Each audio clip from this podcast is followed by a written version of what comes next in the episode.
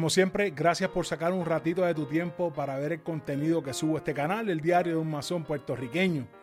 Hoy quisiera comenzar enviando unos saludos a unos hermanos que día por día nos están escribiendo y es bueno reconocer su presencia siempre.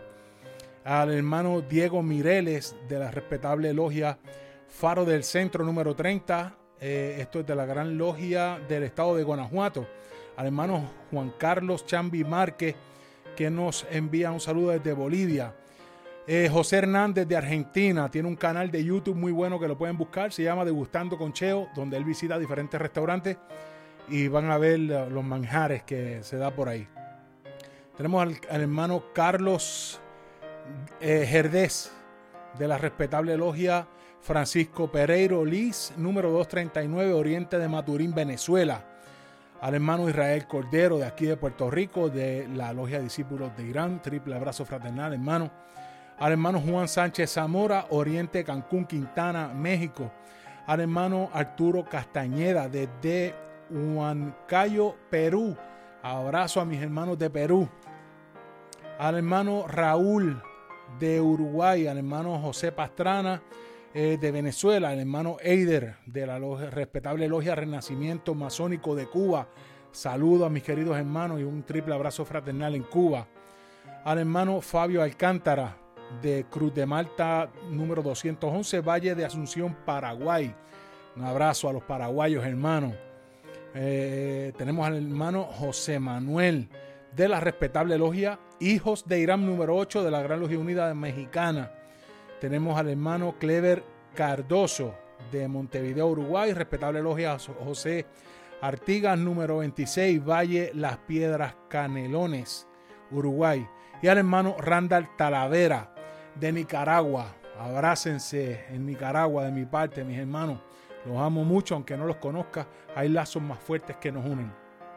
En el día de hoy quisiera eh, comenzar agradeciendo, claro está, a todos los que día por día nos apoyan y exhortando a todos los hermanos a que se unan a estas misiones de compartir la luz. El tema que tengo hoy es un tema que es un poco raro, ¿no?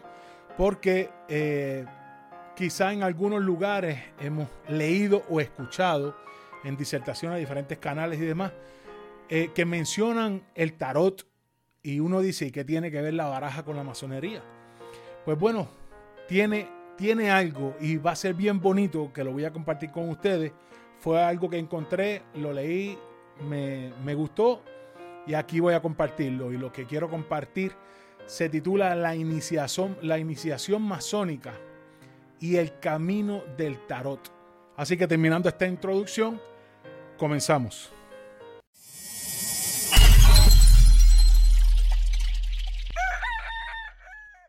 Hoy en día no se ha podido descubrir ni el origen del tarot ni su verdadera finalidad.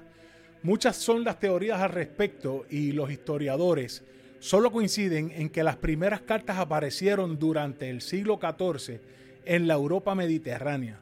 Algunos psicoanalistas han incidido en el valor simbólico del naipe, argumentando que los dibujos no describen ni personajes ni situaciones reales, para ellos los arcanos solo son representaciones simbólicas que permiten la abstracción e inciden directamente en nuestra conciencia y en nuestro inconsciente.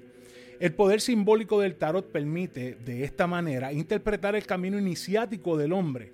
Por tanto, en cada carta identificaremos cada uno de los 22 estados de conciencia por los que transita el ser humano hasta alcanzar la conciencia, la conciencia última, la conciencia universal o la conciencia divina. Este artículo pretende asociar la sucesión de cartas del tarot y la ceremonia de iniciación masónica con el fin de facilitar la comprensión del ritual. No me voy a limitar de compartir esta información porque no vamos a hablar de nada del ritual masónico. Solamente el que ha sido iniciado sabrá de lo que estoy hablando. El que no ha sido iniciado no tendrá la luz. Y para comenzar tenemos eh, la carta número uno, la baraja número uno, el tarot número uno, que es conocido como el mago. Es el primer arcano, el candidato que ha tomado la decisión de conocer los misterios y ha sido autorizado para ello. Se le pondrán a su disposición y a su alcance todas las herramientas necesarias para empezar el camino. Representa el inicio del viaje de nuestro héroe. En la carta número 2 encontramos la papisa, su símbolo representa la sabiduría a la cual se accederá a partir de la entrada del candidato a la Cámara de Reflexiones. La papisa es el conocimiento al que tendrá el acceso, al que tendrá acceso el candidato. Pero para ello debe despojarse de los metales, de los prejuicios y adentrarse en el útero materno de la Madre Tierra para volver a nacer. La carta número 3, en esa carta tenemos la emperatriz, se asocia a la maternidad. Es la gran madre que da a luz en su útero simbólico al hombre nuevo. Con el viaje y regreso del candidato del interior de la tierra, el famoso vitriol, su renacimiento ha sido posible. En la carta número 4 tenemos el emperador. El candidato es presentado a las puertas del templo como un hombre libre y de buenas costumbres, como un hombre nuevo, desposeído de perjuicios que le impedían progresar ahora es el dueño de su destino y está preparado para la iniciación. En la carta número 5 encontramos la figura del sumo sacerdote. Está representado por el venerable maestro, sentado en el trono del rey Salomón, que preside el templo. Él representa el poder espiritual en la tierra, la integración de los opuestos y el que dirige la ceremonia de iniciación y autoriza la entrada del candidato. En la carta número 6 encontramos a los amantes. Representan el interrogatorio al que es sometido el candidato ante la presencia del venerable maestro. Este arcano es una elección entre dos senderos, el del vicio y el de la virtud. Es el écate, la encrucijada, que nos da la oportunidad de adentrarnos en el camino de la luz o continuar en la senda profana. En la carta número 7 tenemos la figura del carro. Este simboliza el primer viaje la primera purificación por el aire. El candidato se enfrenta al mundo por las falsas ideas para acceder a la verdadera luz. Deberá evitar que su viaje se detenga por los engaños de dogmatismo y determinismos. Deberá esforzarse por no caer del carro por muchos obstáculos que se encuentre a su paso y saber que no son otra cosa que pruebas que lo fortalecerán a medida que las vaya superando. En la carta número 8 tenemos la imagen de la justicia. Esta representa el segundo viaje, la purificación por el agua. Aquí el candidato se enfrenta a sus pasiones y a sus debilidades. Deberá liberarse de ellas para equilibrar su espíritu y estar preparado para continuar avanzando. La espada de la justicia le indica que debe detener el vicio y la injusticia. La balanza le indica que cuando llegue a la hora de traspasar el umbral de su corazón, se medirá en uno de sus platillos. La carta número 9, la imagen del ermitaño, es el portador de la luz y representa el tercer viaje, la purificación por el fuego. Previamente purificado de las falsas ideas y de las pasiones, ahora el candidato está preparado para purificar su espíritu, para sacarlo del inframundo y devolverlo a la superficie. La luz que porta el ermitaño es personal y guiará sus pasos por el camino de la verdad y de la virtud. En la carta número 10 encontramos la imagen de la rueda, la rueda de la fortuna. Esta carta anuncia el inicio de un nuevo ciclo. El candidato purificado por los tres elementos, aire, agua y fuego, ahora está dispuesto a caminar por el cuarto elemento, la tierra, la nueva visión del mundo renacida en la cámara de reflexiones. El nuevo horizonte aparece delante de él y todos los sacrificios y renuncias que puede comportar el camino iniciático a los ojos de un profano bebiendo el cádiz de la amargura se transforman en dulce elixir. En la carta número 11 aparece la imagen de la fuerza. Este arcano aparece en el momento del juramento. Frente a Lara, acepta libremente formar parte de la masonería con todos sus derechos y obligaciones realizado en presencia del gran arquitecto del universo y de los hermanos de la logia otorga al recipiendario la cualidad de iniciado en la doctrina sagrada. Ya no estará solo, formará parte de la fraternidad universal y en los momentos de debilidad o necesidad en el poder del juramento encontrará la fuerza necesaria para salir adelante. La carta número 12, el colgado, situado entre columnas, con los ojos... El candidato se muestra totalmente entregado a la causa. En cualquier momento, al igual que el arcano, podría salir de esa situación, pero no, no lo hace. Permanece así inmóvil, porque él ha escogido libremente su futuro. La carta número 13 tiene la representación de la muerte en la imagen. La muerte es el paso de la oscuridad a la luz. El neófito es desprendido de la y puede ver por primera vez el templo. El desprendimiento de la venda anuncia que el velo podrá ser corrido, pero aún queda un largo viaje. En la carta número 14, en el tarot 14, tenemos la imagen de la templanza.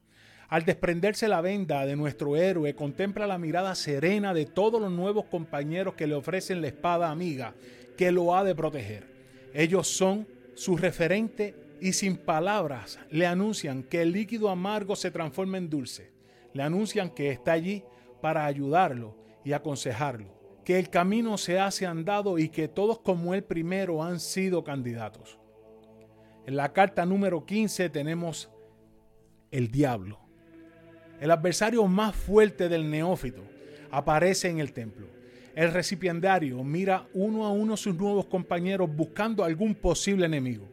Al girarse de espalda puede contemplar muy de cerca el rostro del arcano 15. Es su propio reflejo en el espejo anunciándole que el camino no será fácil. La carta 16, el tarot 16, la torre, representa el final de lo viejo y el principio de lo nuevo.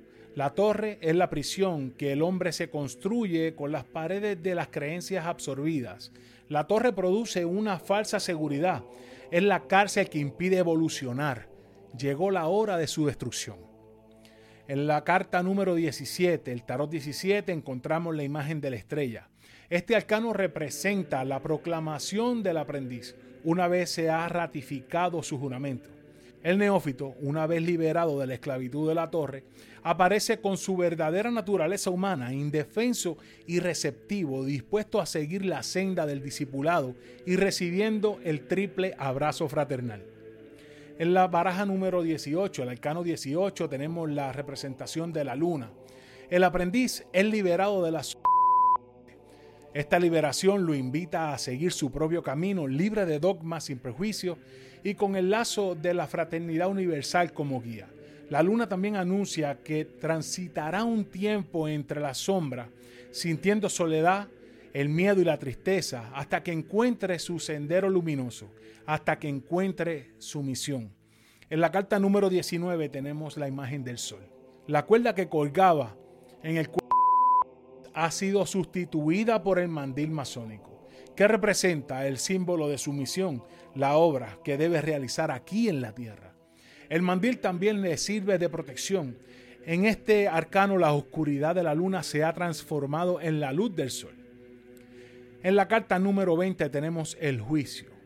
Esta representa la consagración del aprendiz, con la proclamación que realizan los hermanos de la logia.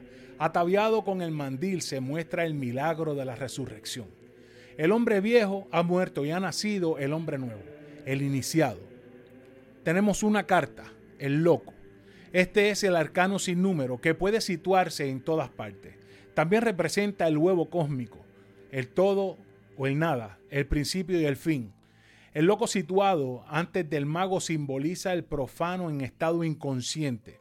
Situado después del juicio, nos anuncia la culminación del proceso iniciático, la obra realizada.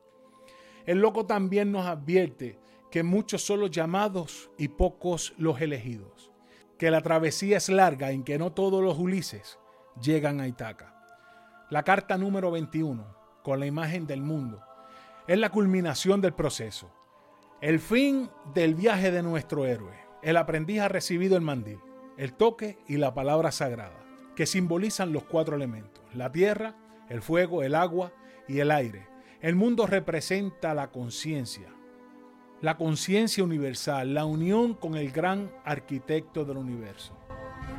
Y hasta aquí ha llegado esta pequeña disertación. Si te gustó, te voy a invitar que te suscribas a mi canal, que me regales un like, que toques la campanita para que recibas un campanazo cada vez que suba un nuevo video, que lo compartas y lo comentes. Ayúdame a llevar un poquito de luz a donde haga falta, pero procura llevar siempre un polvito de alegría. Hasta la próxima.